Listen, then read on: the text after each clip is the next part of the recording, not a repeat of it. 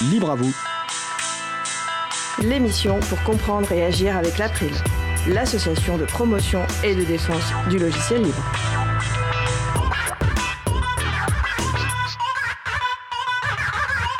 Bonjour à toutes, bonjour à tous. Et si on donnait enfin priorité au logiciel libre? Nous en discuterons avec Philippe Latombe, député et auteur d'un rapport sur la souveraineté numérique, où il préconise justement de systématiser le recours au logiciel libre dans les administrations. Ce sera le sujet principal de l'émission du jour. Également au programme, un site dédié aux algorithmes publics et une exploration des navigateurs Internet. Soyez les bienvenus pour cette nouvelle édition de Libre à vous, l'émission qui vous raconte les libertés informatiques. Émission proposée par l'April, l'association de promotion et de défense du logiciel libre. Je suis Étienne Gonu, chargé des affaires publiques de l'April. J'espère que malgré le contexte sanitaire encore difficile, vous avez passé un bel été. C'est en tout cas un grand plaisir de reprendre l'antenne et d'animer la première émission de cette saison 5 de Libre à vous. Une émission que nous avons décidé de dédier à Philippe Aigrin, qui a été un grand défenseur des libertés informatiques et malheureusement décédé cet été. J'y reviendrai en fin d'émission et vous lirez l'hommage que lui a rendu l'April. Le site web de l'April est april.org. Vous pouvez y trouver une page consacrée à cette émission avec tous les liens et références utiles, et également les moyens de nous contacter. N'hésitez pas à nous faire des retours et à nous poser toutes questions. Nous sommes le 7 septembre 2021, nous diffusons en direct, mais vous écoutez peut-être une rediffusion ou un podcast. À la réalisation de l'émission, ma collègue Isabella. Salut Isa. Bonjour. Nous vous souhaitons une excellente écoute. Cause commune, la voix des possibles, 93.1 FM et en DAB+, en Ile-de-France. Partout dans le monde sur causecommune.fm et sur l'appli Cause Commune. Pour participer à notre conversation, causecommune.fm, bouton de chat, salon libre à vous.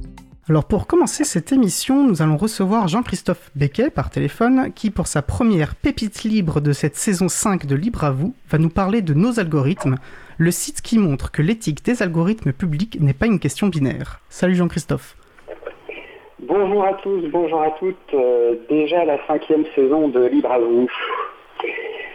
Je vais vous parler aujourd'hui de nos algorithmes.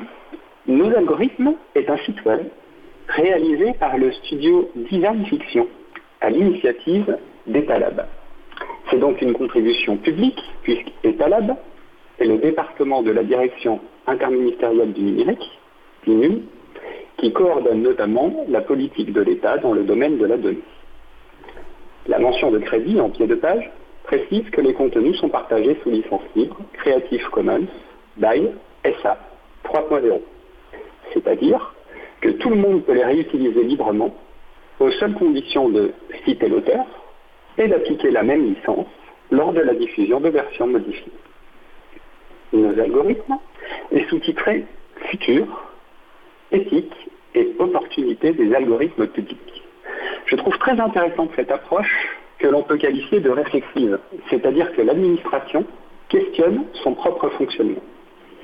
On peut en effet lire dès la page d'accueil que le projet se veut autant un pas de côté qu'un bond en avant, délaissant les notions d'expérience utilisateur, de développement agile ou de conformité réglementaire pour celle des imaginaires, de la spéculation et de la co-déconstruction. J'ai eu envie de saluer la démarche que je qualifierais à la fois de rare et courageuse. Le site Nos algorithmes se compose de trois parties qui questionnent successivement les imaginaires, les futurs et les impacts des algorithmes publics. Nous interrogeons les raisons de mettre en place un algorithme public, aujourd'hui comme demain, expliquent les auteurs. Alors on nous parle d'État plateforme et de dématérialisation dans les collectivités, il me semble essentiel de rappeler que ces transformations appellent certains prérequis. Il faut ouvrir les algorithmes, libérer les codes sources et donner à chacun les clés pour prendre part aux discussions sur les données et les traitements informatiques. Les controverses autour de dispositifs comme Parcoursup, qui gère l'affectation des jeunes dans l'enseignement supérieur, illustrent bien les tensions que peut provoquer un tel outil. Et c'est parfaitement justifié lorsqu'il traite des aspects aussi sensibles de nos vies. Je pense donc qu'un site comme nos algorithmes peut contribuer à susciter des questionnements et nourrir des réflexions sur les conséquences de l'omniprésence de ces nouveaux outils dans notre quotidien. Dans la section Futur des algorithmes publics, l'interview fiction d'Amel Athé, historienne au sein de la mission Interadministration d'archéo-algorithmie publique, a particulièrement retenu mon attention. Elle rappelle que les administrations sont garantes de l'intérêt général. Elles ont cette obligation de déceler les indices qui invitent à faire, à ne pas faire ou à défaire un algorithme. Elle explique l'importance d'identifier les valeurs, les imaginaires, voire les actualités du moment qui ont pu influencer à court terme la décision de création de l'algorithme.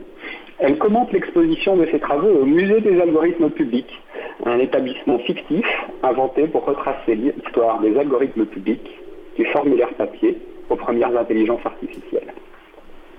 Dans la partie consacrée aux impacts des algorithmes publics, on découvre l'Algora, un outil de discussion pour comprendre les impacts souhaités, inattendus et indésirables d'un algorithme existant et déjà en place et agir en retour. L'Algora se présente sous la forme d'un jeu de cartes complété par des ressources d'animation. Cela plaira sans doute aux contributeurs du groupe Sensibilisation de l'April qui travaillent ensemble pour imaginer de nouveaux supports afin de partager au plus grand nombre les, les enjeux associés au logiciel libre. Un autre outil m'a beaucoup amusé, le décadreur, qui permet de reconsidérer un acquis ou une décision à travers un autre prisme. Les participants sont ainsi invités à changer de regard. Et si ça passait en mode manuel Et si ça s'inscrivait dans le temps long Et si c'était réversible Et si ça allait contre l'intérêt général Ou encore, et si ça devenait un commun J'ai envie d'ajouter, et si c'était un logiciel libre Toutes ces questions parleront sans aucun doute à notre invité du jour, le député Philippe Latombe, rapporteur de la mission d'information Bâtir et promouvoir une souveraineté numérique nationale et européenne, que je salue au passage, avant de rendre le micro en vous souhaitant une bien belle émission. Merci Jean. Merci Jean-Christophe pour cette nouvelle pépite libre, produite comme tu le précisais, et ce n'est pas anodin par une personne publique. Et ça fait plaisir voilà, de voir des pépites libres euh, produites par des personnes publiques. Donc. Et puis merci de nous offrir une si belle transition vers notre sujet principal.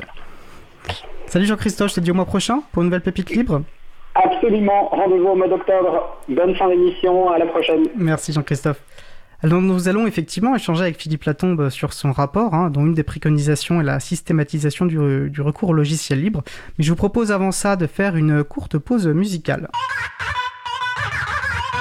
Nous allons écouter Catacombs par Fog Lake. On se retrouve juste après. Je vous souhaite une belle journée à l'écoute de Cause Commune, la voix des possibles. Cause Commune 93.1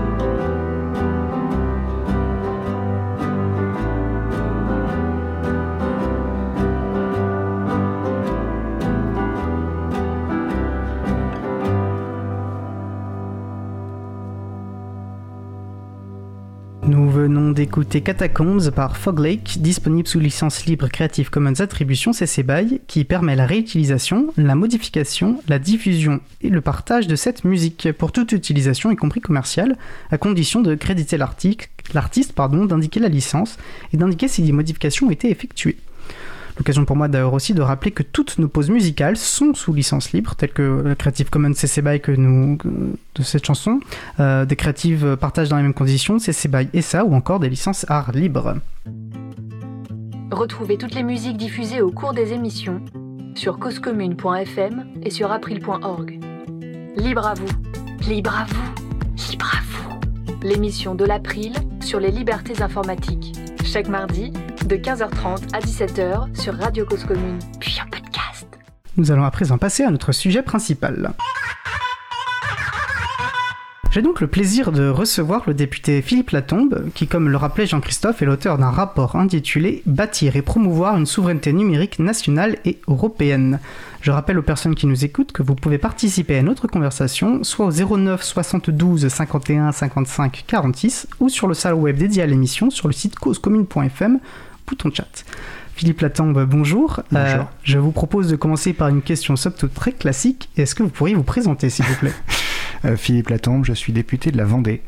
Euh, je suis membre de la commission des lois et donc j'ai fait, j'ai eu le plaisir de pouvoir être le rapporteur d'une mission sur bâtir et promouvoir une souveraineté numérique française et européenne, parce que la dimension européenne est aussi quelque chose de très important dans ce sujet. Et qu'est-ce qui vous donne une appétence euh, pour ces questions-là? Pourquoi finalement euh?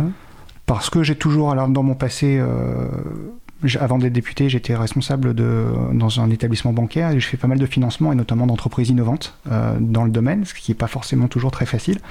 Et donc une fois qu'on a touché à la matière, on a très envie de continuer. Et donc en arrivant à la députation, à la commission des lois, il y a eu un, un gros travail qui a été fait sur le RGPD, euh, la transformation, la transposition du, paquet européen euh, en, droit français. Et donc, euh, très naturellement, je me suis lancé dans le, sur ce sujet-là. Entendu. Donc le RGPD qui est le règlement général pour la protection des données. Alors, bah, si vous le voulez bien, avant d'aborder le fond de vos travaux sur la souveraineté numérique et sur votre proposition relative au logiciel libre, je pense qu'il pourrait être intéressant de s'arrêter un, un, court instant sur ce qu'est une mission d'information, euh, s'il y a une spécificité, et parce que c'est le cas de celle-ci, qu'elle soit initiée par la conférence des présidents euh, des différents groupes politiques de l'Assemblée nationale, on sait que ce n'est pas toujours le cas, et puis comment ça s'inscrit euh, globalement dans, dans, les travaux de l'Assemblée, qui sont bien plus finalement que la simple participation aux questions gouvernement, ce qu'on a plutôt tendance à voir, on va dire, habituellement. oui, alors la, la mission d'information qui est sous la conférence des présidents est une mission d'information très particulière, elle a une vocation très prospective. C'est en fait l'Assemblée est gérée par, euh, par un président de l'Assemblée qui aussi euh, regroupe autour de lui l'ensemble des présidents de groupe. Et euh, il détermine chaque année un certain nombre de, grands sujets sur lesquels ils veulent être éclairés et sur lesquels ils pensent que les députés doivent être éclairés pour préparer l'avenir. et c'est à ce titre-là que la pandémie commençant et le fait que nous ayons besoin de recourir au à l'ensemble du matériel numérique, euh, a posé la question au président de l'Assemblée, au président de groupe, de comment est-ce qu'on pouvait euh, assurer euh, une certaine souveraineté. Et donc ils ont décidé d'ouvrir une mission, qui est une mission d'une année. C'est un travail de, longue haleine pour lequel il y a des, moyens particuliers qui sont mis à disposition du, rapporteur et du président. Et pour que ça soit totalement transparent, la mission est une mission qui regroupe à la fois l'opposition et la majorité. C'est-à-dire que systématiquement, le président est de l'opposition et le rapporteur de la majorité ou inversement. Ce qui donne une certaine objectivité euh, au travail et ce qui permet d'éviter les conflits euh, j'allais dire politique, pour se consacrer vraiment au fond du sujet et à l'ensemble du sujet. Donc ce qui a été le cas pour la mission pour laquelle j'étais rapporteur et le président euh, que je salue ici, euh, Jean-Luc Brassman, euh, faisant partie de l'opposition, mais avec lequel on a, on a travaillé vraiment en intelligence et sur lequel voilà, le, rapport c'est vraiment ce travail de fond qu'on a pu, qu'on a pu mener d'un an avec des, des, une aide administrative de l'Assemblée. Alors, euh, et qu'est-ce qui a fait que. Euh, pourquoi ce sujet de, ce sujet de la souveraineté numérique et, je pose notamment cette question parce qu'on sait qu'en euh, 2019, il y avait déjà eu un rapport sénatorial sur bah, ce même sujet de la souveraineté numérique. Plus récemment, la commission Affaires étrangères de, l'Assemblée s'est penchée sur la question connexe des géants du numérique. donc, pourquoi un nouveau rapport? Quel était votre angle d'attaque, si je peux m'exprimer comme ça? Alors, le le sujet est venu de la part du président, des présidents de groupe et du président de l'Assemblée, euh, notamment parce que nous devions nous réinventer, nous, parlementaires, pour travailler éventuellement à distance et travailler de façon euh, dématérialisée.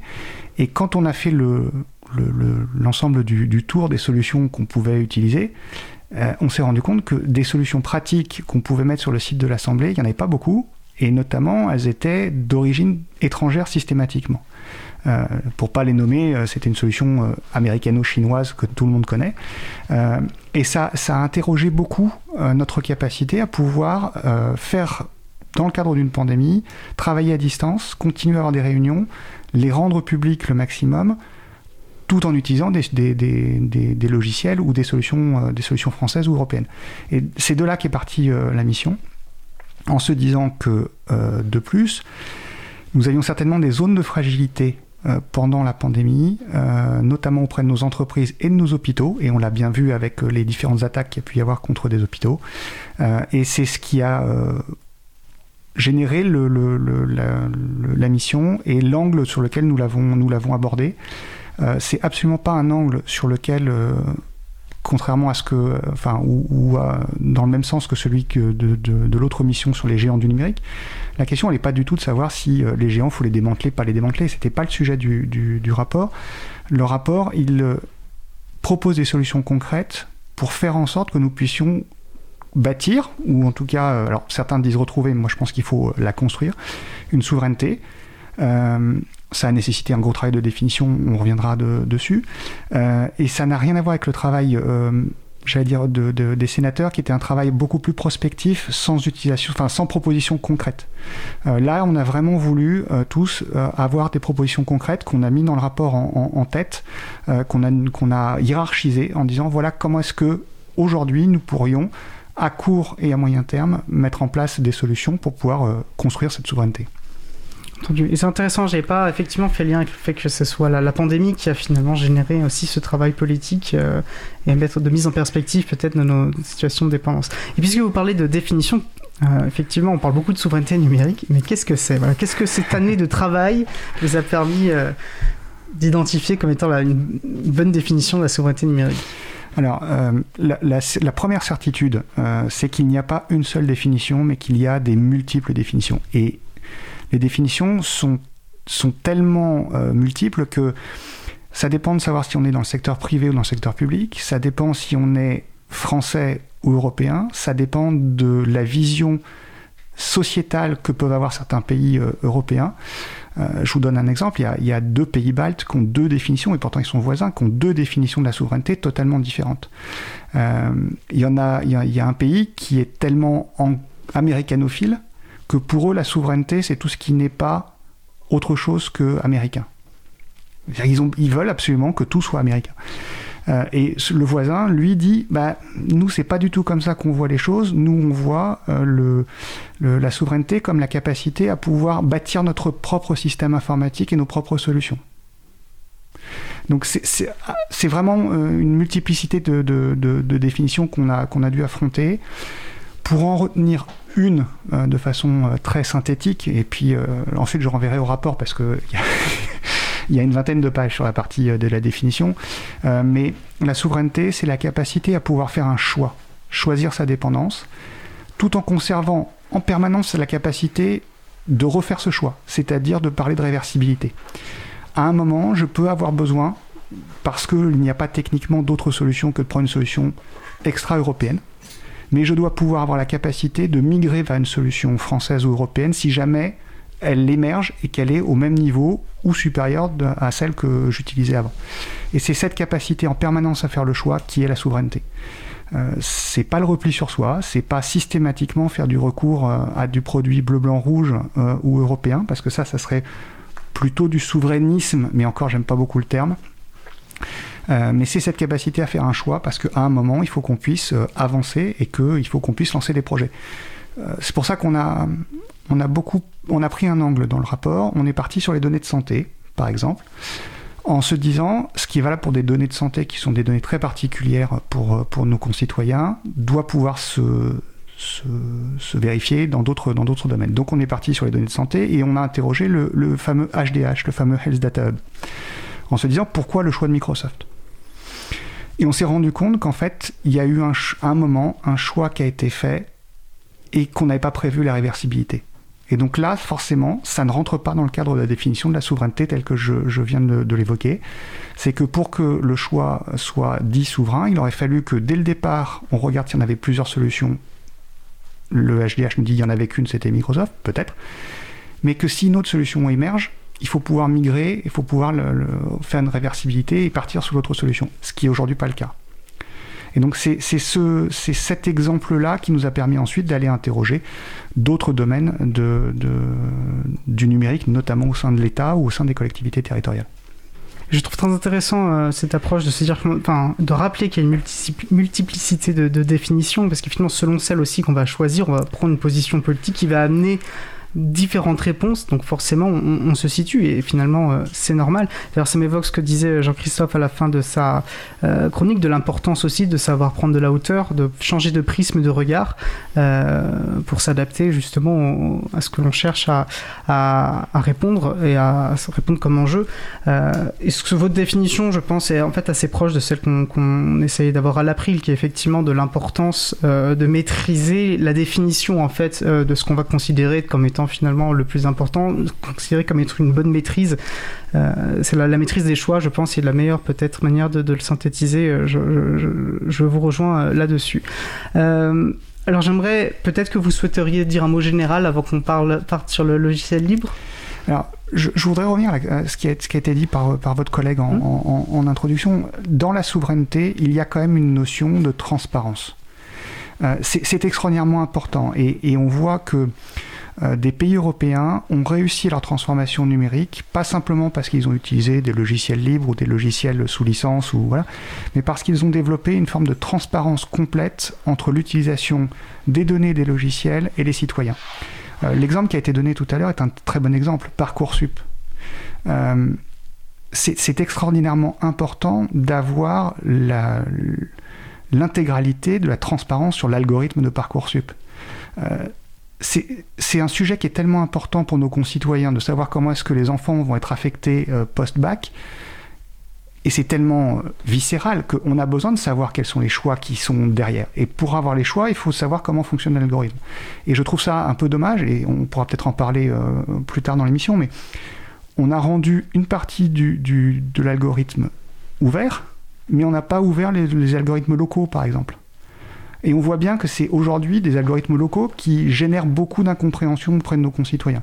Donc si on veut pouvoir avancer sur, euh, sur la numérisation de, de, l'État, sur l'acceptabilité de cette numérisation par, par nos concitoyens, il faut à la fois des solutions soit françaises soit européennes au maximum, euh, on parlera des, solutions libres ou sous licence, mais il faut aussi une, énorme transparence. Et, le, le, billet euh, de votre, de votre collègue est extraordinairement important parce que ce qui est en train de s'ouvrir, c'est quand même cette prise de conscience-là.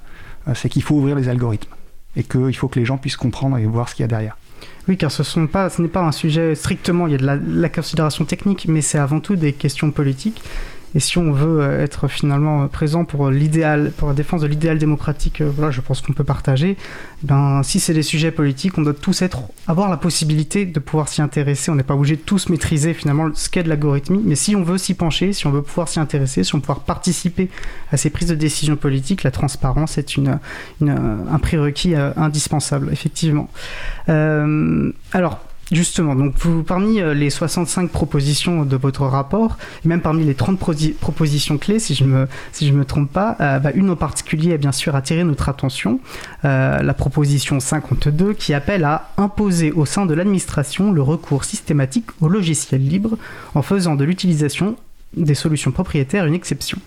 L'April a évidemment salué dans son communiqué cette prise de position assez radicale et ambitieuse, euh, qui pour nous rejoint la, proposition d'une priorité au logiciel libre dans le secteur public que nous défendons depuis des années. J'ai envie de commencer par une question finalement assez générale en quoi le logiciel libre doit être un élément constitutif d'une politique ambitieuse de, souveraineté numérique. Mais en fait, je crois que vous avez déjà commencé à y répondre. Euh, c'est l'idée de se dire qu'on peut à chaque fois faire un choix et que ce choix, on peut le maintenir ou le, changer. Euh, dans le rapport, on n'a pas refait euh, le rapport Botorel sur le, sur le libre, c'était pas l'objet du tout. Là, c'est d'être concret et de se dire qu'il y a une émergence aujourd'hui du logiciel libre, il y a une volonté d'aller vers le logiciel libre, mais que cette volonté, elle, parfois, notamment au sein de l'administration, se heurte à des considérations très techniques et très, euh, euh, j'allais dire, de rapidité et d'efficacité en disant, bah voilà, je prends une solution avec une suite bureautique ou une suite logicielle d'un américain parce que ça marche, c'est facile. Et puis il y a aussi, parce qu'on a, on a eu ce, dans les auditions des personnes qui l'ont dit, les entreprises le prennent des solutions américaines, voilà, pourquoi l'administration ne prendrait pas? En fait, il y a une espèce de, concurrence ou de, volonté de faire aussi bien que le privé, et donc on prend aussi les mauvais côtés.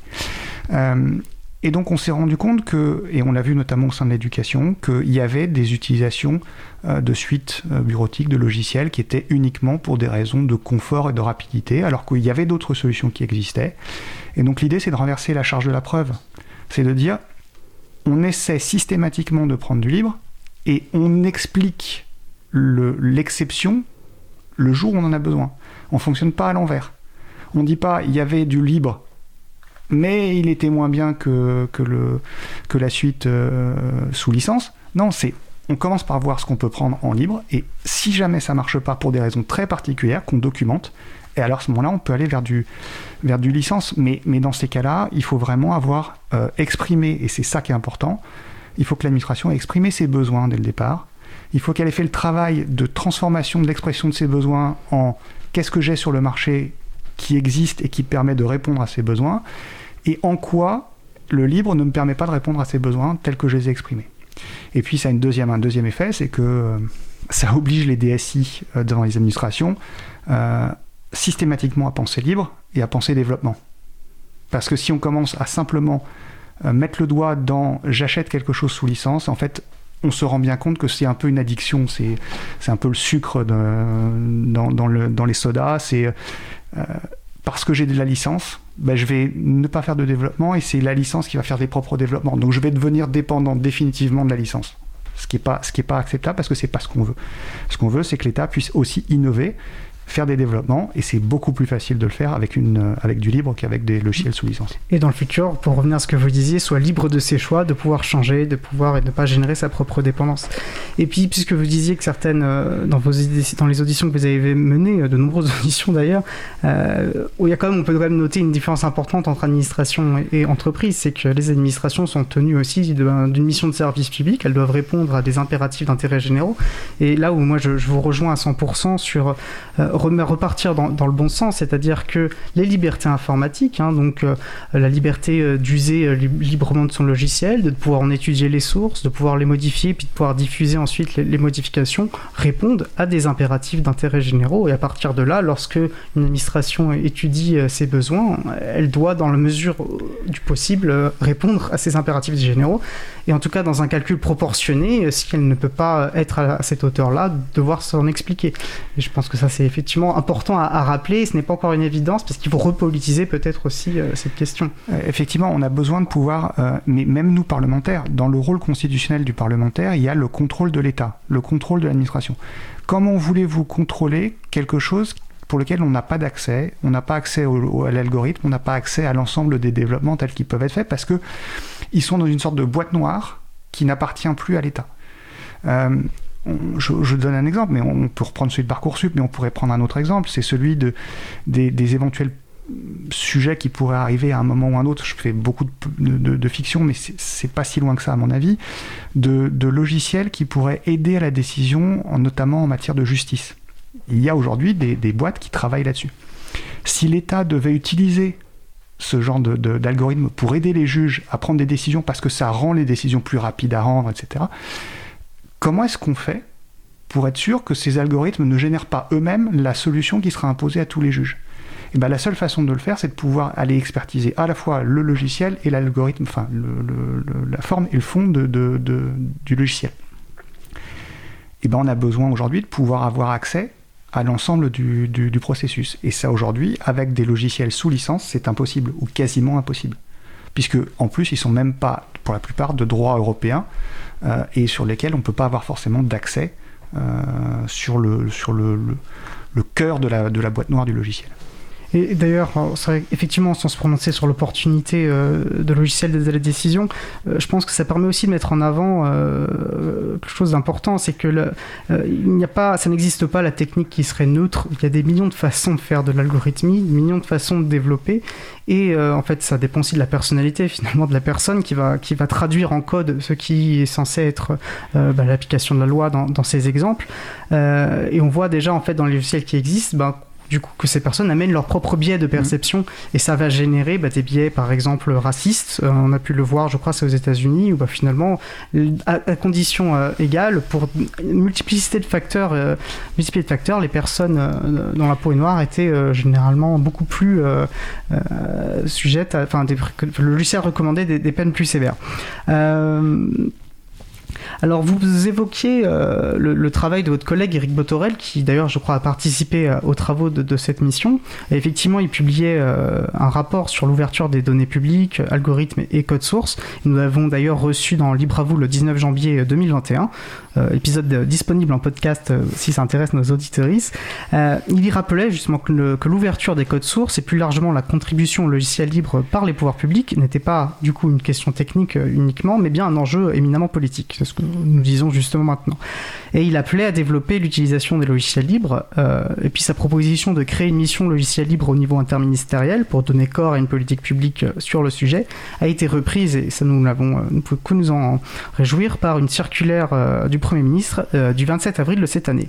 Alors quel regard Alors c'est vrai que vous, vous n'aviez pas, il n'y a pas de raison de refaire finalement ce qu'avait fait, euh, euh, ce qu'avait fait votre collègue, mais quel regard du coup portez-vous sur ce rapport et plus particulièrement sur la, la circulaire qui, bah, qui va donner corps finalement à cette proposition? Et dans quelle mesure pour vous la, politique publique annoncée par le Premier ministre répond à l'enjeu que vous, vous avez soulevé par un appel à systématiser le recours au logiciel libre? Alors, euh, la première chose, c'est qu'effectivement, alors le, rapport d'Eric, on l'a pas repris. Enfin, si, on a repris le rapport d'Eric, on n'a pas refait le rapport. Ça, il fallait pas le refaire. Ça. D'abord, le rapport d'Eric était, Botorel était très bien fait, et en plus, il faisait partie de la mission. C'est aussi pour ça que c'était, important. Euh, vraiment, je suis très très satisfait de la décision du Premier ministre de, de, de, de reprendre cette proposition de et de la matérialiser. Là où moi je. Et c'est aussi pour ça qu'on a fait la proposition sur le, sur le logiciel libre de façon un peu plus stricte euh, que, qu'au départ, euh, c'est que il faut absolument que la circulaire soit suivie des faits. Euh, et qu'une circulaire en tant que telle, hmm, c'est un bon signe. Mais le vrai bon signe, c'est quand systématiquement dans toute la fonction publique, dans tous les ministères, dans toutes les collectivités territoriales, dans toute la sphère publique, on aura un accès total et une, ouverture totale des algorithmes, des données, de tout. Euh, et ça, aujourd'hui, euh, c'est peut-être ça qui... Il faut qu'on passe à l'échelle, il faut qu'on passe au, concret. Euh, et c'est ça qui sera le, vrai thermomètre de la transformation de, l'État et de l'ouverture de l'ensemble des administrations au logiciel libre et à l'open data et à l'open source. Je, pense qu'il y a une envie fondamentale de l'administration de le faire. Il y a aussi une question de charge de travail qu'ils imaginent euh, trop importante par rapport à ce qu'elle est. Et donc il faut qu'on puisse avoir des systèmes, il faut qu'on faudra que certainement l'État, via la DINUM, via, via d'autres euh, différents services, les aide euh, à acquérir ce réflexe et à permettre de, le transformer de façon concrète. C'est aussi pour ça que euh, la proposition qu'on a faite, dont on a, qu'on a, qu'on a évoqué, euh, c'est de dire que on recourt systématiquement au logiciel libre et on fait de, la licence l'exception. Et eh ben, il faut, qu'on, faut que l'administration se dise que c'est libre, c'est en open source, en open data, c'est la règle absolue. Et il faut que tous les, les, les responsables de, protection des données au sein de chaque ministère euh, en soient conscients et qu'ils l'imposent. Donc c'est la traduction concrète qui va être importante.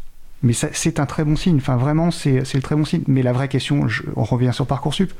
Ouvrir le logiciel et ouvrir l'algorithme de Parcoursup de façon nationale, c'était important. La transparence, c'est important.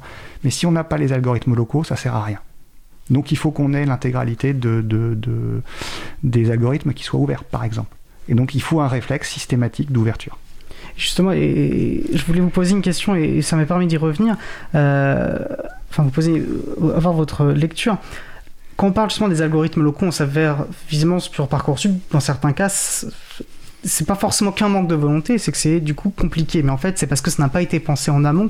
Et en fait, tout ce que vous me dites me, me, me, persuade. Finalement, on identifie un enjeu qui est fondamental. Et alors, certes, c'est difficile, mais les changements de paradigme le sont souvent. Et ça ne va pas nous empêcher d'avancer, sinon, bah, quoi bon? Euh, et, de l'importance, en fait, c'est. On parle un peu. alors, je vais prendre en anglicisme le privacy by design, donc un petit peu de comment euh, euh, la protection de l'intimité, de la vie privée doit être pensée en amont même, finalement, du développement de projet. En fait, pour moi, c'est ici la même chose. Il faut avant même intégrer dans l'ADN des prises de décision et de la manière dont s'équipe euh, l'administration en termes de logiciels, penser logiciel libre, penser accès aux sources, penser le partage des sources, la contribution de l'État et ainsi de suite. C'est peut-être ça qui manque. C'est effectivement ça. Et, on revient sur un, sur un, processus, mais qu'on pourra évoquer, euh, qui est le processus d'achat, par exemple, de l'État. Euh, ça nécessite forcément un travail en amont. Ça veut dire qu'il faut se poser, il faut réfléchir à quels sont mes besoins. L'expression des besoins est quelque chose d'absolument important. Et transformer cette expression des besoins en une solution technique ou une solution euh, qui soit qui corresponde à l'expression des besoins. Et ça, c'est un travail très important que euh, certaines entreprises euh, ont pris l'habitude de faire, mais que l'administration n'a pas forcément pris l'habitude de faire. Et donc il faut retransformer, il faut... Ça nécessite des changements de management assez importants, ça nécessite d'avoir des visions différentes et d'avoir une relation au temps qui est un peu différente. Euh, quand on demande à une administration de faire quelque chose en urgence, et qu'elle n'a pas la capacité à, se, à réfléchir, du coup elle va forcément aller vers une solution assez facilement commercial euh, parce que c'est facile à mettre et à, implémenter tout de suite. Alors que si on lui dit, ben voilà, on a un délai très court, mais il faut que ça soit réfléchi en interne dès le départ, quelles sont les perspectives, quels sont les projets qu'il peut y avoir au sein de l'administration, à ce moment-là, ils commencent à réfléchir et ils expriment des besoins, ils sont en capacité d'y répondre avec des développements en interne. Voilà. Donc je pense que c'est effectivement une modification du fonctionnement de pensée. De même que pour les entreprises, par exemple, qui est une culture un peu différente, la cybersécurité est quelque chose qui avait toujours été, qui a été assez euh, peu, euh, peu mis dans l'ADN des entreprises, euh, dans un certain nombre d'entre elles, notamment des PME, alors qu'au sein de l'administration, la protection des données a toujours été quelque chose d'important. Donc voilà, c'est des changements culturels et je pense que les deux, l'administration et le secteur privé, peuvent s'auto-alimenter et s'auto-éduquer là-dessus. C'est pour ça qu'il peut être important de faire des allers-retours pour un certain nombre de, développeurs entre le privé et le public pour pouvoir apporter euh, des bonnes pratiques du public au privé et inversement. Entendu. Écoutez, je, vous propose de faire une euh, courte pause musicale, qu'on puisse s'aérer les méninges et, aérer, pour que les auditoristes aussi puissent euh, s'aérer les oreilles, pardon. Avant peut-être d'aborder du coup les considérations importantes, et vous parliez du levier de la commande publique, et je pense qu'on pourra du coup s'y attarder, et puis l'enjeu de l'éducation, qui est, je pense, également extrêmement important. Alors, nous allons à présent écouter euh, Nostalgia par Johnny Grims. On se retrouve dans environ 3 minutes. Je vous souhaite une belle journée à l'écoute de Cause Commune, la voix des possibles. Cause Commune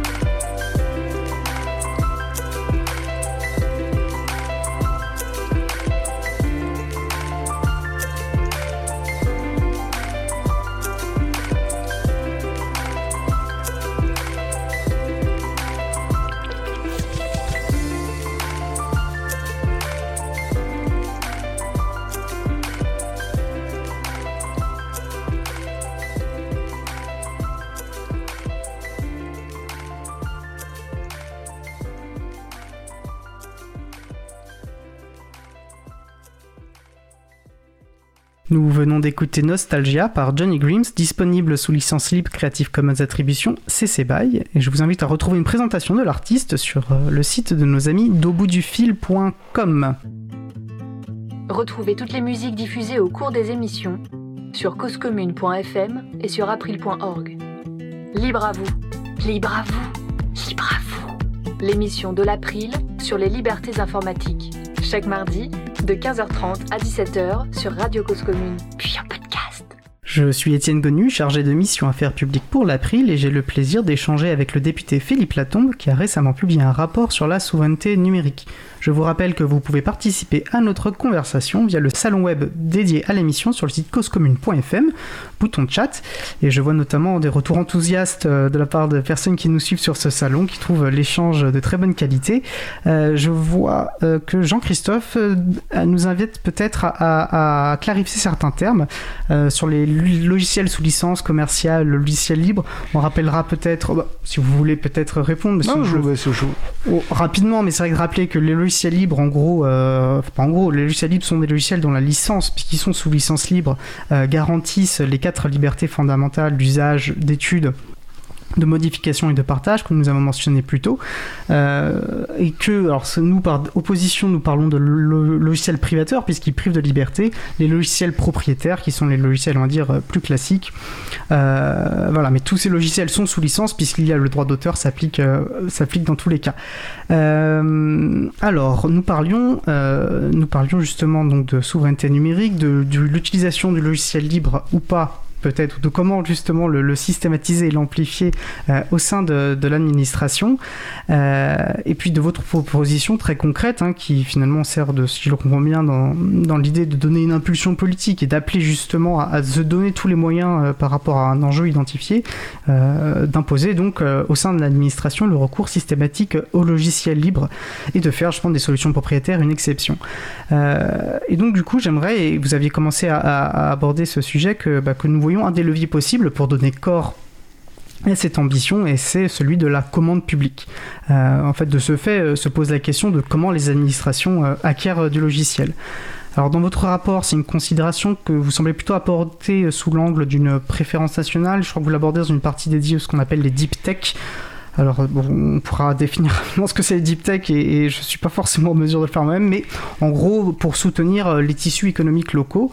Mais pour nous, je pense que l'exact, euh, enfin pour nous à l'April, mais je, pense que vous me rejoindrez, l'exact même raisonnement peut s'appliquer euh, bah, à l'ambition de systématiser le recours logiciel libre, dont une large partie des entreprises sont en fait des TPE, PME également inscrites dans les territoires. Euh, alors déjà de manière générale, euh, sans forcément spécifiquement parler de logiciel tout de suite, mais pour vous, quel est le rôle de cette commande publique dans une politique ambitieuse de souveraineté numérique? Euh, on a passé un gros moment sur, sur la partie commande publique dans le rapport pour plusieurs raisons. Il y a des considérations totalement économiques. c'est qu'en règle générale, des entreprises notamment des startups, préfèrent euh, avoir des clients que d'avoir des subventions parce que l'effet en valeur ajoutée d'un client est beaucoup plus important que celle d'une subvention.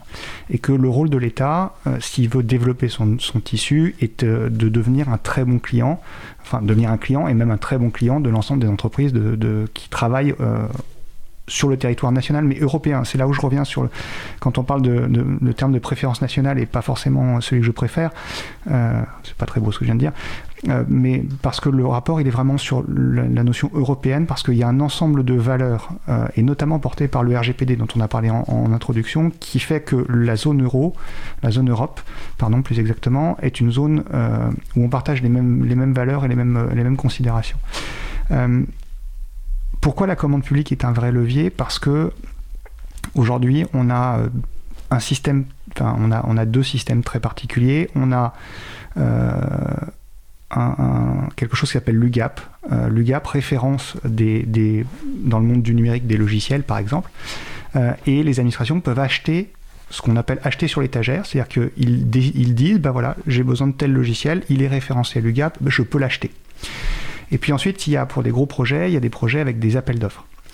Euh, et dans la plupart des cas, euh, les, administrations qui utilisent l'UGAP utilisent, enfin, utilisent l'UGAP pour acheter des solutions de logiciels, ce que vous appelez de logiciels euh, privateurs, des logiciels sous licence commerciale, parce que c'est plus simple, c'est ce qu'on a, a évoqué tout à l'heure. C'était par exemple le cas du HDH, le, fameux Health Data Hub, a utilisé la, solution de cloud de chez Microsoft en l'achetant via l'UGAP, parce que la solution était référencée à l'UGAP. Et puis, dans tous les grands projets, le, vrai souci, c'est que l'État, n'ayant pas forcément la capacité à faire son expression de besoin, utilise à recours à des entreprises qui sont des intégrateurs euh, et qui font à la fois du consulting au départ pour définir le besoin de l'administration. Du conseil. Du conseil. Pardon, c'est oui, conseil, c'est plus beau. Euh, et une fois que le conseil est passé, ils deviennent prescripteurs de solutions.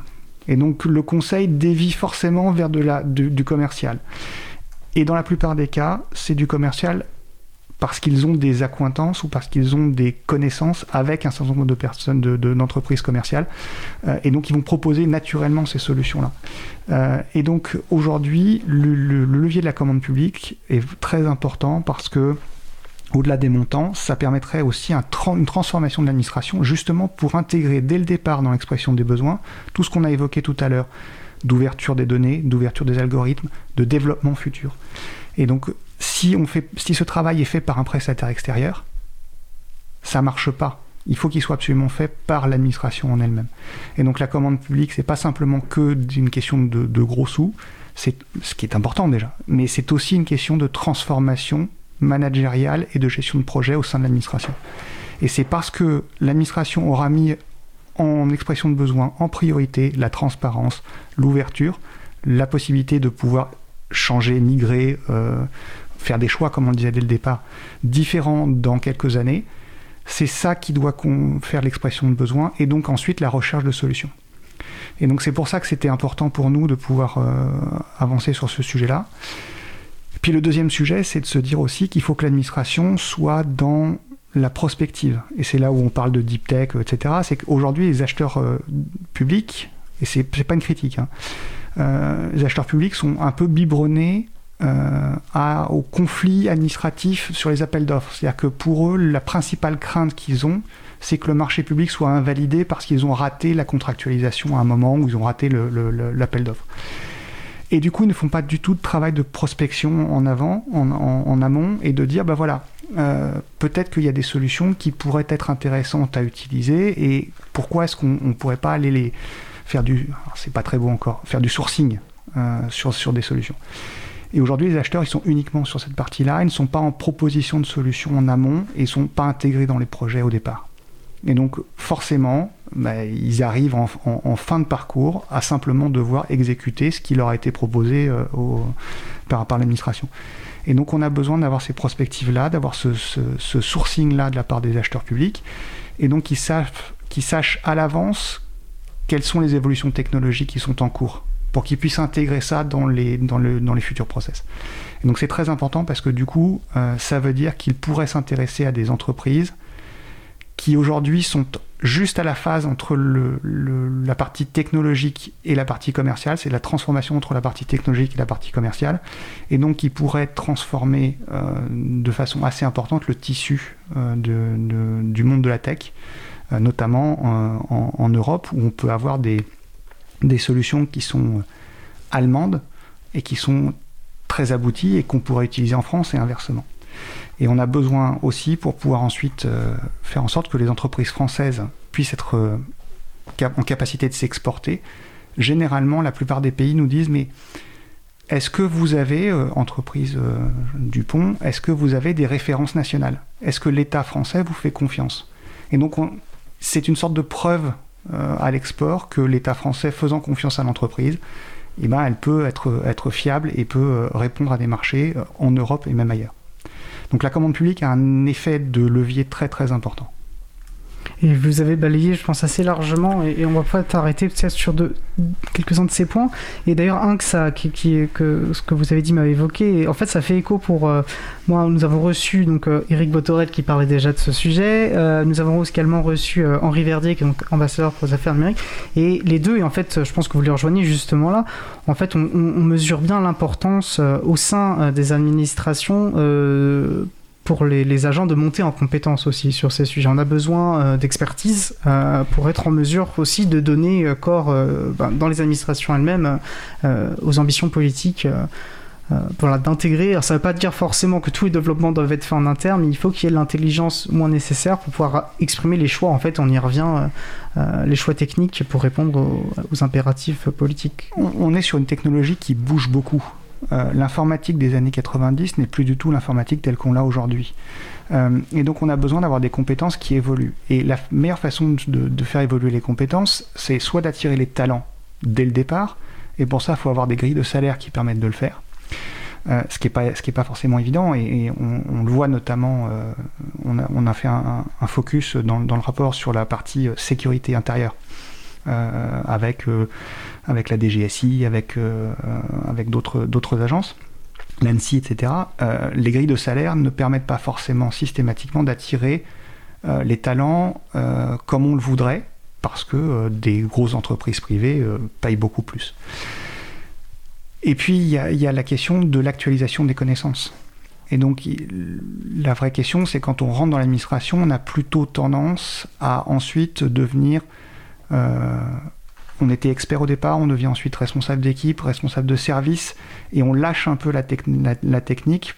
Et puis à un moment ou à un autre, sais pas pourquoi, il y a une sorte de, plateau euh, qui fait qu'on a perdu une certaine forme de technicité, qu'on est moins ouvert forcément au, changement parce que parce qu'on a pris, on n'a on pas l'habitude d'être dans quelque chose qui, qui, change, etc. Et donc, de temps en temps, il pourrait être intéressant de faire des, des allers-retours entre le privé et le public, euh, là je ne parle pas du tout de hauts fonctionnaires, mais, de, techniciens, de personnes, d'ingénieurs, qui du coup, sortant de l'administration, vont se former dans le privé à de nouvelles techniques, des nouvelles technologies, et reviennent dans l'administration pour les euh, réinjecter, comment, enfin je sais pas comment dire ça comme ça, mais réinsuffler ces nouvelles technologies.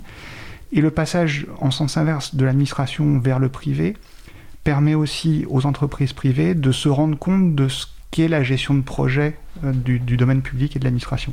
Et donc ça permet d'avoir des échanges et de pouvoir mutualiser euh, des, bonnes pratiques. Ah, c'est intéressant, ça pourrait être un peu polémique d'ailleurs cette idée, parce qu'on reproche parfois des phénomènes de porte-tambour, c'est-à-dire de ces passages. Donc on voit aussi l'importance peut-être d'encadrer ça. Je veux dire, je, n'y vois pas forcément intrinsèquement un, problème, mais euh, euh, on a pu constater quand même des, critiques faites par certaines de ces pratiques, alors que je trouve vos arguments également convaincants euh, dans ce que ça peut apporter également dans... S'il faut simplement l'encadrer, ça s'encadre. Oui, bien sûr. C'est assez facile. Euh, enfin, assez facile. on, peut, on peut y mettre des limites c'est pas c'est pas le souci principal de se dire bah, puisque j'étais dans la fonction publique puis je suis parti dans telle entreprise et puis quand je vais revenir dans la fonction publique je vais faire la promotion de telle entreprise.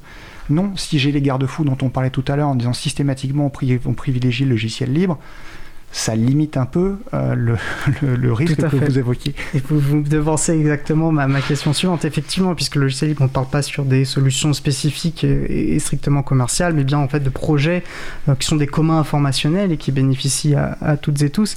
Euh, et, je crois que vous avez en fait aussi évoqué comment ça faisait partie de ce levier de la commande publique.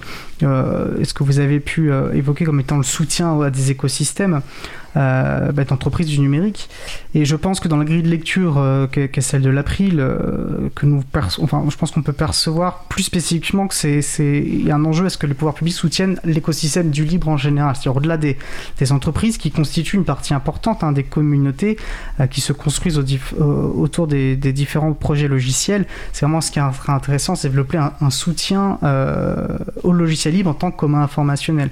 et j'ai l'impression que ce qui serait important, c'est que de sortir d'une logique d'une forme de consommation passive de ce que sont les outils logiciels, mais à, rentrer, euh, et en fait c'est l'étape suivante après l'ouverture, c'est la contribution à ce que finalement les pouvoirs publics soient vraiment des contributeurs, des acteurs, euh, que ce soit à travers les agents, que ce soit à travers les moyens qui sont donnés, à travers les politiques menées, euh, voilà, des contributeurs qui font vivre aussi, euh, qui font vivre les projets logiciels qui sont finalement prêts au bénéfice de tous et, on voit bien après les effets boule de neige positifs que ça peut avoir. Je ne sais pas ce que vous en pensez. Alors, oui, c'est exactement l'objectif, c'est de se dire que ça a un effet d'entraînement très important. Il faut simplement pas oublier deux choses. La première, c'est que euh, l'État français, c'est pas simplement qu'une administration centrale c'est aussi beaucoup de collectivités territoriales ou de grosses collectivités comme par exemple les régions, et pour lesquelles euh, cet effet d'entraînement est un effet d'entraînement qui n'est pas encore suffisamment, euh, fait. Que c'est parce que l'État imposera un certain nombre de standards, un certain nombre de règles au sein de ces administrations que ces collectivités locales-là seront obligées de se plier aussi à ces standards pour pouvoir communiquer avec l'État central. Euh, et la deuxième chose, c'est que l'État, c'est une commande publique très importante en volume, mais c'est aussi très concentré sur des projets de grande taille.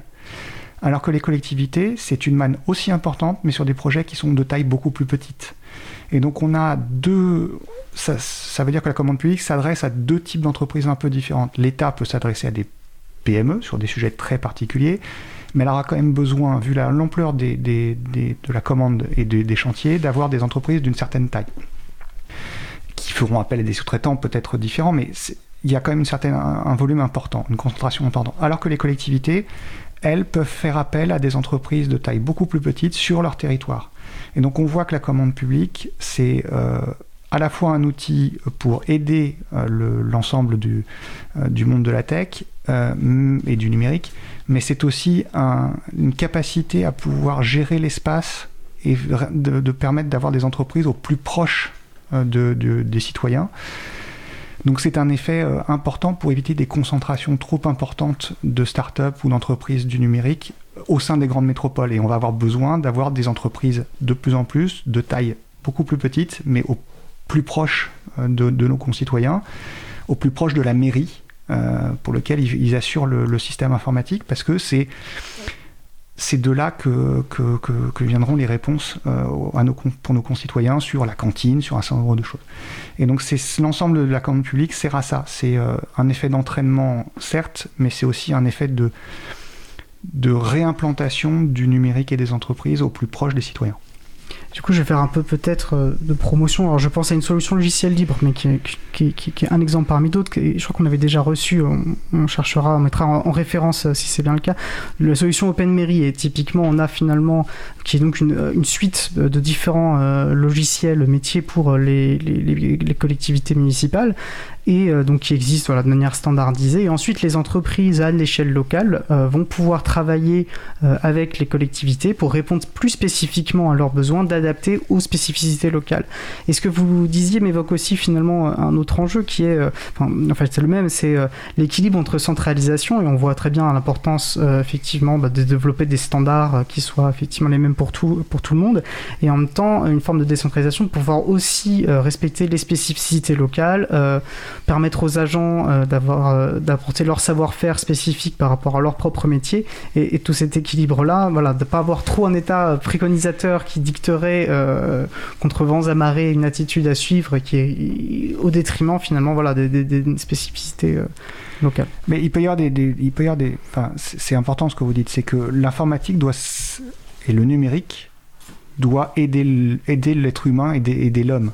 C'est pas lui qui doit tout décider. Donc c'est pas à coup de standard qu'on pourra toujours tout faire. Euh, une mairie de bord de mer n'a pas forcément les mêmes besoins en informatique et en numérique qu'une mairie de montagne. C'est pas du tout les mêmes enjeux, c'est pas forcément les mêmes besoins, c'est pas le même transport, le même type de transport, donc il n'y a pas forcément les mêmes besoins. Donc il faut absolument avoir cette possibilité de s'adapter euh, à, la, spécificité locale.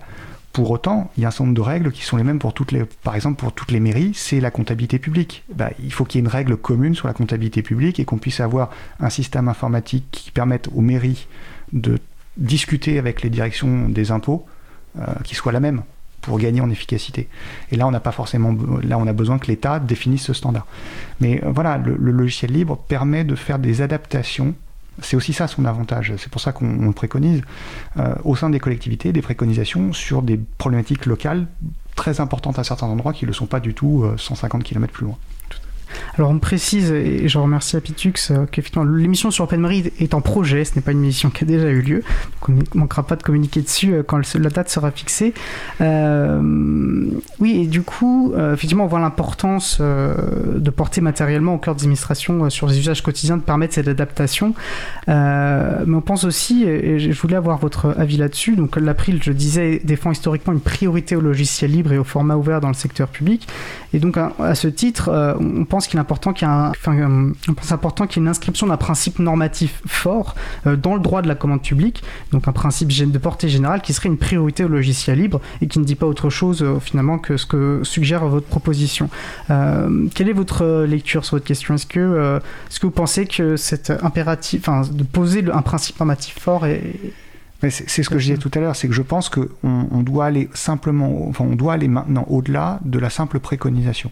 On doit aller dans mettre un principe qui est le principe, c'est d'abord le logiciel libre, et ensuite, si jamais ça ne marche pas et on documente pourquoi ça ne marche pas, on va se faire une solution de type commercial propriétaire, en gardant toujours la possibilité de, de pouvoir rebasculer sur du libre si jamais le libre a une évolution.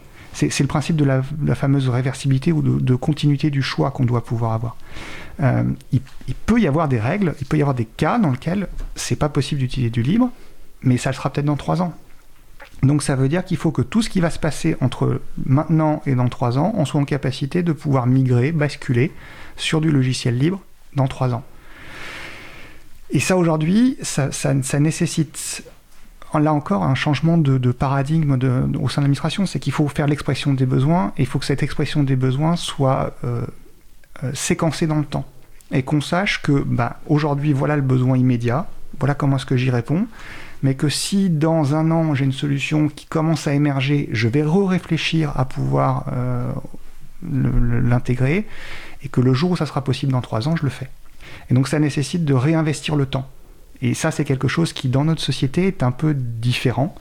Euh, on est dans le temps euh, court, le temps très rapide, alors que sur des projets de ce type-là, le fait d'avoir de la réversibilité à chaque moment nécessite de pouvoir repenser le temps en se disant, il faut que je me mette des points d'étape, il faut que je surveille ce qui va arriver euh, comme proposition en logiciel libre pour voir si, du coup, je ne suis pas en capacité de pouvoir migrer.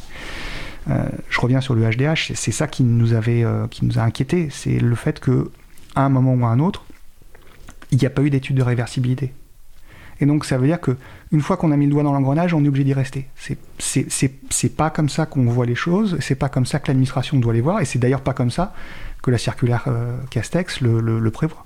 Donc euh, il faut pouvoir avoir de la réversibilité à chaque fois je trouve extrêmement intéressant ce que vous dites sur ce rapport au temps et je pense qu'on gagnerait vraiment effectivement à se réinscrire dans cette perspective. Alors je vois que le temps avance et j'aimerais quand même qu'on ait le temps d'aborder euh, le sujet que j'évoquais sur voilà l'éducation. Ce que je trouve très intéressant aussi dans, votre rapport, c'est que vous avez, enfin dans la manière dont fonctionne finalement le, le sommaire, pardon, vous avez fait de l'émancipation individuelle euh, un, des enjeux constitutifs voilà, de la souveraineté numérique, ce qui n'est pas toujours le cas, je trouve, sur ces débats qui ont tendance peut-être parfois à se centrer sur les enjeux économiques et, industriels. Et je trouve que de remettre cette considération de l'émancipation individuelle extrêmement euh, important, parce qu'effectivement, nos libertés fondamentales, nos relations avec les pouvoirs publics, nos intimités dépendent de plus en plus d'outils informatiques. Et il nous semble donc euh, bah, évident que ces questions doivent être centrales à toute politique publique euh, cohérente euh, menée sur ces enjeux. Et bah, au centre de tout ça, bien sûr, l'éducation. Alors déjà dès le premier âge, étudier le, logiciel libre en tant qu'outil, certes informatique, d'étudier avec des logiciels libres, mais aussi comme objet d'enseignement, c'est-à-dire développer un esprit critique sur, sur le logiciel libre. Pourquoi pour vous cette question de l'émancipation individuelle euh, en général, puis plus particulièrement de l'éducation, a été le central finalement c'est, on, ne, peut euh, opérer ses choix en tant que citoyen que si on connaît et si on sait pourquoi on va s'exprimer et ce pourquoi on s'exprime. Et donc forcément, si je veux pouvoir dire à l'administration que ce qu'elle fait ne va pas, il faut que je sois en capacité de comprendre ce qu'elle a fait et, que pour ça j'ai besoin d'avoir un certain nombre de bagages. Et c'est valable aussi pour les réseaux sociaux, c'est valable pour, pour, un, pour pas mal de choses dans le, dans le numérique. Il faut qu'on réapprenne euh, à l'ensemble, enfin collectivement, que l'ensemble de la population sache de quoi elle parle, qu'elle sache ce que c'est qu'un algorithme. Parce que pour certains, un algorithme, c'est une sorte de boîte noire qui donne un résultat blanc ou noir à l'arrivée. Non, c'est pas ça. Vous l'avez dit tout à l'heure, c'est une suite de choix logiques à partir d'un certain moment qui, a été, qui ont été faits par des hommes avec des biais, euh, euh, parce que biais ratio, etc. Mais c'est une suite logique. Et il faut comprendre pourquoi, il faut arriver à retrouver la logique. Et puis il faut comprendre ce que c'est que les libertés fondamentales dont vous parliez, comment est-ce qu'elles s'appliquent dans, le cadre du numérique. Qu'est-ce que j'ai le droit de faire Qu'est-ce que je n'ai pas le droit de faire Qu'est-ce que j'ai le droit de demander euh, Quels sont mes droits minimums sur le, sur le numérique Et aujourd'hui, on se rend compte que beaucoup de nos jeunes, et quand je dis le mot jeune, c'est il n'y a pas d'âge de fin, parce qu'on est tous jeunes en numérique, mais il y, y a un manque de bagages. Et comme en plus c'est un domaine dans lequel les innovations techniques et les innovations commerciales vont très très vite, il faut se réactualiser en permanence euh, sur ces, sur ces choses-là. Euh, et donc l'émancipation individuelle, c'est surtout d'abord l'apprentissage. Qu'est-ce que c'est qu'un algorithme? Qu'est-ce que c'est que du code? Ça ne veut pas dire que tout le monde doit devenir un codeur. C'est simplement de savoir à peu près ce que ce que c'est et comment ça fonctionne. Un ordinateur, c'est pas simplement un écran avec un clavier. Il y a quelque chose derrière. C'est quoi? Comment ça fonctionne? Mais pas forcément de façon très précise, mais de façon au moins dans les grandes, dans les grandes masses, comment ça, comment ça fonctionne? Pour que derrière, on puisse passer du consommateur au consommateur. C'est que la personne ne soit pas simplement dans la consommation du numérique, mais aussi dans la capacité à comprendre et donc à exprimer ses choix tels qu'il les veut. Je vous donne un exemple euh, qui, est assez marquant. Quand une personne, vous l'interrogez dans la rue en lui disant est-ce que vous voulez que l'État euh, puisse faire de la reconnaissance faciale? Ah bah non, je veux pas, mon visage m'appartient, euh, je, je veux pas. D'accord. Cette même personne, elle va acheter un nouvel ordinateur, et pour ouvrir son ordinateur, on va lui demander de prendre une photo parce que ça va être beaucoup plus simple dès qu'elle va ouvrir l'ordinateur que la photo par la reconnaissance faciale permette de débloquer l'ordinateur. Et quand vous lui dites bah, il y a une incohérence entre les deux, ah non, c'est pas la même chose. Bah, si, en fait, le principe de base, c'est la même chose. C'est simplement votre perception de ce que c'est que la reconnaissance faciale et le chemin commercial qu'on vous a fait qu'on vous a imposé pour acheter en achetant l'ordinateur pour euh, faire en sorte que vous puissiez l'ouvrir avec simplement votre votre photo qui fait que vous n'avez pas l'impression que c'est la même chose. Et donc ça aussi, ça c'est quelque chose sur lequel il faut, faut que le citoyen puisse s'exprimer, mais pour ça, il faut qu'on lui explique ce que c'était que la reconnaissance faciale, comment ça fonctionnait, etc. Le savoir, c'est du pouvoir. Mais alors, du coup, peut-être, euh, et je trouve votre exemple intéressant, on peut aussi euh, poser que, comme postulat que dans un cas, finalement, il perçoit immédiatement la, portée politique euh, de la question, puisqu'il s'agit, voilà, donc l'État, donc on peut imaginer tout de suite la portée en termes de surveillance, de, d'atteinte à ses libertés, que dans l'autre cas, c'est finalement, on rentre dans le geste banal, quotidien, banalisé, de, consommation, et finalement, l'aspect politique et l'impact politique de son choix euh, ne lui apparaît pas forcément. Et là où je vous rejoins absolument, c'est que justement il faut redonner euh, aux personnes le, bagage culturel euh, de savoir basique, enfin basique, c'est pas péjoratif, je vais pas utiliser le terme de manière péjorative, mais le minimal de connaissances pour pouvoir aborder de manière émancipée en tant que citoyen à part entière finalement aussi le monde dans lequel on évolue. Quoi. Alors il faut, il faut lui donner deux choses supplémentaires. Il y, a, il y a le bagage et puis ensuite il y a la transparence, on a, on a déjà parlé. Et puis il faut lui donner du résultat concret. Euh, quand on a interrogé un certain nombre de pays qui ont mis en place des solutions numériques très importantes, je pense au Luxembourg, je pense à Monaco, je pense euh, à l'Estonie, euh, en fait, ils ont fonctionné en disant aux citoyens, voilà ce à quoi ça va vous servir. Concrètement, voilà ce à quoi ça va vous servir tout de suite. C'est-à-dire qu'on a besoin de faire une carte nationale d'identité numérique. Pourquoi? Bah Parce que comme ça, vous pourrez avoir accès à tous les services publics dans 99% des cas euh, de chez vous avec un ordinateur sans avoir besoin de redonner l'ensemble de vos informations. On va éviter les redondances. Euh, ça permet par contre de mettre sur un serveur commun, par exemple, votre déclaration de revenus qui va servir ensuite à calculer le coût de la cantine de l'enfant, le coût du transport euh, parce que vous habitez bien dans la bonne ville, donc on n'a pas besoin de vous le redemander. La contrepartie, c'est que dès que l'État a besoin d'une information, vous savez qui a eu accès à l'information. Donc il faut leur donner un bagage, à quoi ça sert, il faut leur donner une vision concrète de ce à quoi ça va leur servir dans leur quotidien, et il faut leur donner de la transparence. Et c'est avec ces trois bagages-là, ces trois outils-là qu'on arrivera à avancer. Euh, mais l'éducation est absolument nécessaire parce qu'il faut comprendre les, principes technologiques de base. Ce que c'est que la reconnaissance faciale, à quoi ça sert, euh, comment comment est-ce que fonctionne un ordinateur, c'est quoi un réseau social, euh, comment est-ce qu'on sort de la spirale, de la des sortes de caisse de résonance des réseaux sociaux? Bah, Quand vous posez la question à Aurélie Jean, elle vous dit bah, Moi, spécialiste des algorithmes, euh, je sais qu'il faut de temps en temps interroger un sujet que je n'ai pas l'habitude d'interroger, parce que du coup, je casse l'algorithme et il va me donner des informations beaucoup plus larges pour essayer de se recentrer ensuite. Et bien ça, il faut l'apprendre euh, dès, le plus jeune âge aux enfants pour qu'ils puissent avoir cette haute capacité à faire de la critique et critiquer, c'est pas simplement euh, râler dans un coin en faisant des manifestations. Critiquer, c'est aussi dire ça, je, l'interroge, est-ce que je suis d'accord, pas d'accord, et, est-ce que je veux ça pour moi ou pas? Et c'est cette capacité de critique-là qu'il faut qu'on réapprenne euh, à nos enfants à l'ère du numérique. Je ne peux être que d'accord et je vous demanderai pas de réagir, mais pour taquider, j'espère que certains de vos collègues députés entendront aussi euh, votre appel sur, voilà, sur certains projets de loi, notamment, ça a pu être euh, discutable. Euh, on arrive, il nous reste à peu près deux minutes. voilà, peut-être une question, une double question. Vous répondez à celle qui vous plaît davantage. D'un côté, quelles sont finalement les suites de ce rapport, vos attentes? Et puis, si vous deviez, si, si une personne lisait votre rapport, est-ce a une chose en particulier que vous aimeriez qu'elle retienne finalement? Alors, je vais, répondre, je vais essayer de répondre aux deux de façon très rapide. Euh, la première, c'est que euh, je suis très heureux de pouvoir être là aujourd'hui parce que c'est un début de la suite du rapport, que de pouvoir d'abord, un, en parler, exprimer les idées qui sont dedans et, montrer à pourquoi est-ce qu'on a retenu ces, propositions et en quoi elles sont concrètes. Euh. Qu'est-ce que, moi je, souhaite retenir de... ce rapport, il n'est pas fait pour caler une porte. Euh, il, est, est épais. Euh, il fait trois tomes. Pourquoi? Parce qu'on a voulu que l'ensemble des auditions puissent être euh, répercutées dans les deux derniers tomes, pour qu'on n'ait pas à refaire le travail qu'on a fait. On veut essayer de faire en sorte que ce qui a été fait dans ce rapport puisse servir à d'autres, que puisse servir à des universitaires, qu'il puisse servir à qui, on veut, à qui veut. Et je ne suis pas propriétaire de ce rapport. Euh, c'est-à-dire que toutes les propositions qui sont dedans, si quelqu'un veut les prendre pour en faire euh, un nouveau projet de loi ou quelque chose, ça sera avec le plus grand des plaisirs.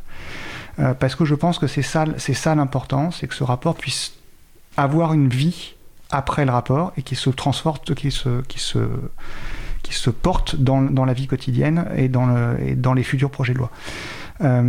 Et c'est là où moi, mon travail maintenant, ça va être de prendre mon bâton de pèlerin, d'aller voir ministère après ministère, d'aller voir DSI après DSI pour leur dire, bah voilà, c'est ça, ce vers quoi euh, on souhaite aller. Et puis c'est d'essayer de convaincre le plus possible mes collègues députés et sénateurs que dans chacun des projets de loi qui arrivent, il faut qu'on pense à ces préconisations pour pouvoir les intégrer.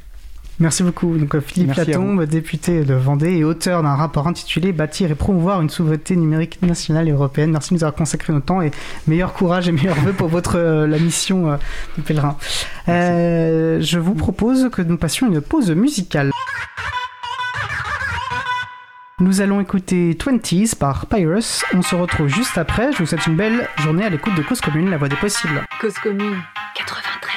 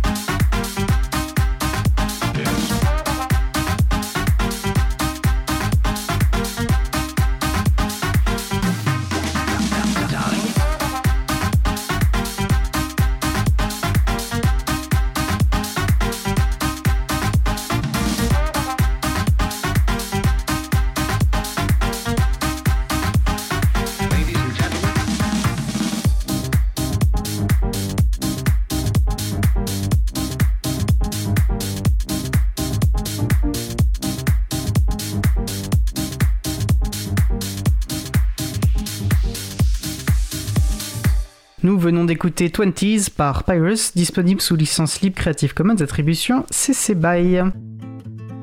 Retrouvez toutes les musiques diffusées au cours des émissions sur causecommune.fm et sur april.org. Libre à vous, libre à vous, libre à vous.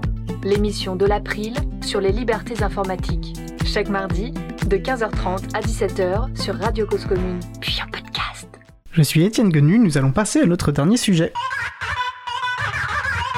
Laurent et Laurette Costi explorent pour nous aujourd'hui des grands navigateurs Internet. C'est la chronique À cœur vaillant, la voix est libre, une séquence enregistrée il y a quelques jours. Allô Laurette?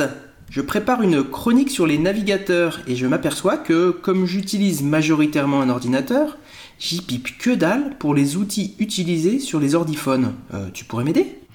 Bah, en remerciement de tout ce que tu as fait pour moi depuis ma naissance, je veux bien qu'on descende à brûler un peu de temps pour toi, alors même que j'avais as milliards de choses vraiment passionnantes de prévues.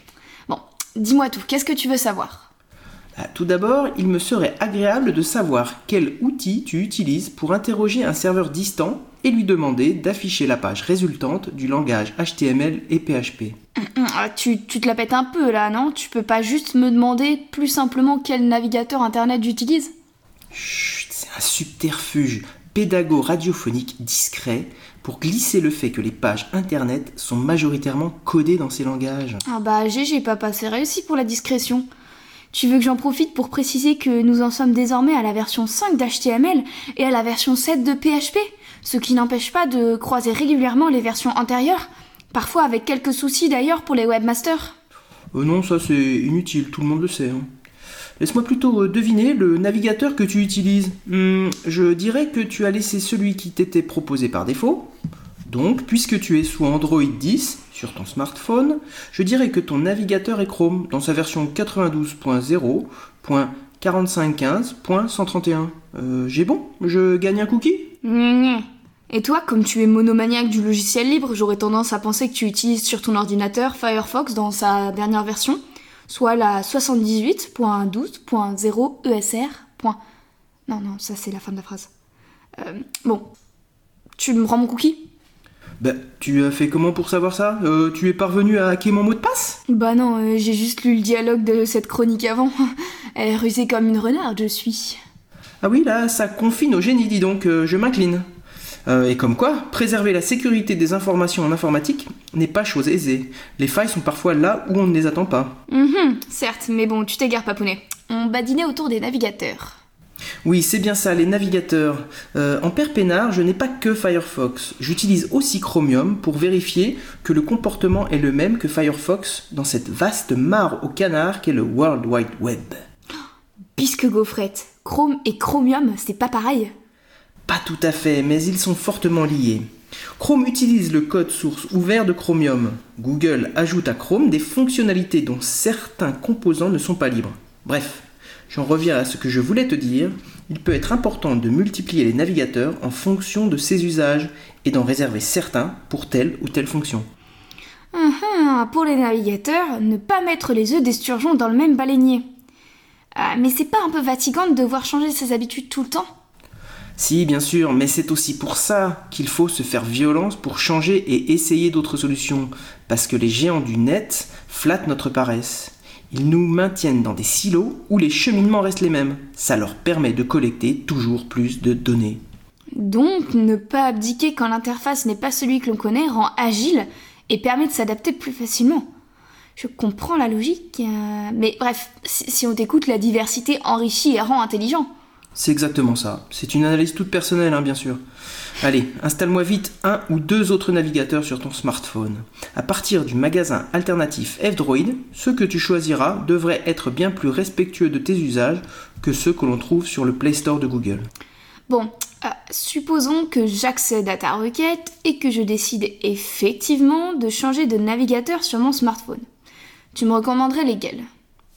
Pour les ordinateurs, j'y vois à peu près clair. Bien sûr, tu as clairement en tête la différence entre navigateur et moteur de recherche. Bon, on causera plus tard des moteurs qu'il faut privilégier avec les navigateurs que tu auras choisis.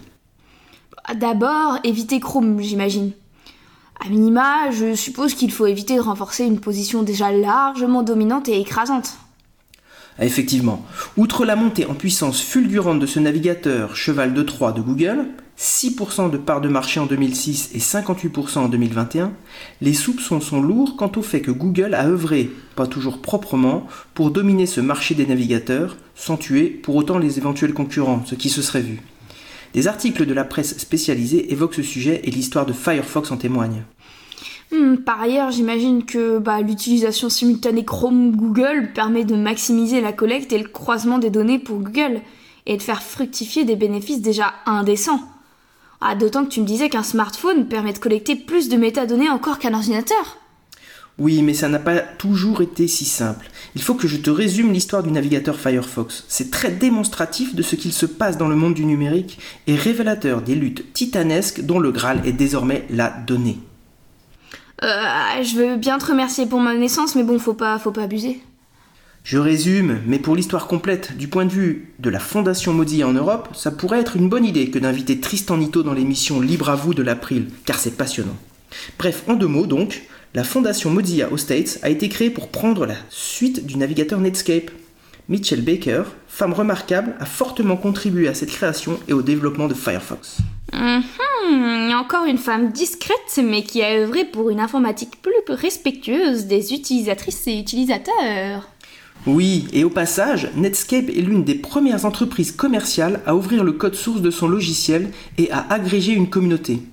Enfin, s'associer au moteur de recherche de Google a été une bonne opportunité à l'époque pour la Fondation Mozilla. Cela répondait efficacement aux besoins des internautes, comparativement à Internet Explorer qui s'encroutait et que Microsoft délaissait. D'autant que si je me souviens bien, du haut de mes un an à l'époque, le slogan que Google s'était trouvé, c'était Don't be evil, ne soyez pas malveillant en français. Il nimbait Google d'une aura de chevalier blanc et permettait de lutter contre le méchant de l'époque qui perdait des procès pour position dominante, Microsoft. Eh ben dis donc, t'aurais pas fouillé dans mes tiroirs? C'est exactement ça. Mais avec le temps et l'argent, Google s'est perverti. Et puis Don't Be Evil s'adresse aux autres, pas à eux. Donc, même Google a été important au début de la réussite de Firefox, entre autres en le soutenant financièrement. Mais il a fini par jouer un jeu trouble. Après avoir essayé d'influencer sans succès l'évolution de Firefox, Google a décidé de développer Chrome en débauchant des ingénieurs de chez Mozilla. Hmm, qui connaît son allié connaît ses faiblesses. Le temps venu, il les exploitera. Et enfin, il trahira. Waouh, joli, c'est de qui? César? Yoda? Bah non, non, de moi. Bon, alors c'est le bon moment pour aller fouiller les principaux navigateurs que propose F-Droid, le magasin d'applications alternatifs. Pour commencer, comme je dis souvent à mon frère, utilise Tor, brother. Ouais, mais je suis ta fille. Un autre peut-être? Comme Tor, DuckDuckGo, qui a d'abord été connu comme moteur de recherche, a développé aussi un navigateur pour ordiphone. Bien sûr, il y a la version de Firefox pour téléphone, que l'on trouve sur F-Droid, ou même Fennec, dérivé de Firefox, sans les quelques composants non libres. Ce sont sans doute plus ou moins de bonnes alternatives, je pense. J'ai aussi entendu parler de Brave, qui bloque les pubs nativement. C'est un navigateur libre Et il est recommandable ou pas ouf? Oui, c'est une licence libre. C'est même une MPL, Mozilla Public License, si tu veux tout savoir. Ce navigateur ne fait pas l'unanimité car son modèle repose sur une redistribution entre guillemets des revenus publicitaires. En gros, il bloque des pubs mais affiche potentiellement celles que lui a choisies. Bon, néanmoins, son travail sur le respect de la vie privée est plutôt à classer parmi les plus avancés. Bon, ça me fait quelques suggestions intéressantes. Je vais regarder tout ça à oreille reposée et puis euh, je t'appelle si je rencontre des difficultés à les installer. C'est justement pour cette raison que les papas ont été créés. En attendant, je vais me boire une petite limonade. Après une chronique sur les navigateurs, c'est cohérent de produire un romarin. Allez, la bise, ma puce. Bon, d'ici la prochaine chronique, s'il te plaît, promets-moi de travailler un peu ton humour. En attendant, je te poupoute. Bisous. Nous sommes de retour en direct sur Radio Cause Commune. C'était la chronique à cœur vaillant La Voix est libre de Laurent et Laurette Costi que je pense nous retrouverons dès le mois suivant. Nous approchons de la fin de l'émission, nous allons terminer par quelques annonces.